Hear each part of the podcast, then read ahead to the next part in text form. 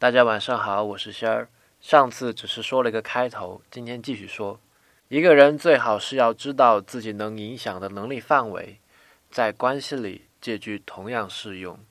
搞不定的人最好不要碰。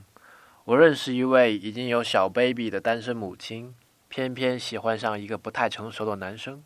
小男生多次因小 baby 的存在而吵闹，强词厉色，甚至 baby 的心里也已经起了一些小的疙瘩吧。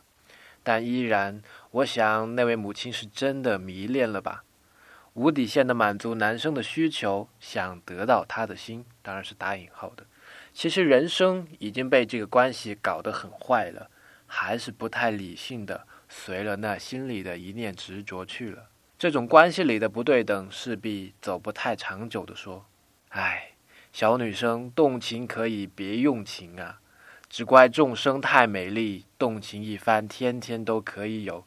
可不要因为一段情，把自己的生活，甚至自己最亲的人，搞得很污糟了呀！珍爱生命，远离你的菜。当然，偷偷说一句，我个人是很欣赏这样体验人生的方式的，偷偷点个赞哦。今天输入英文字母 V，送您一首歌曲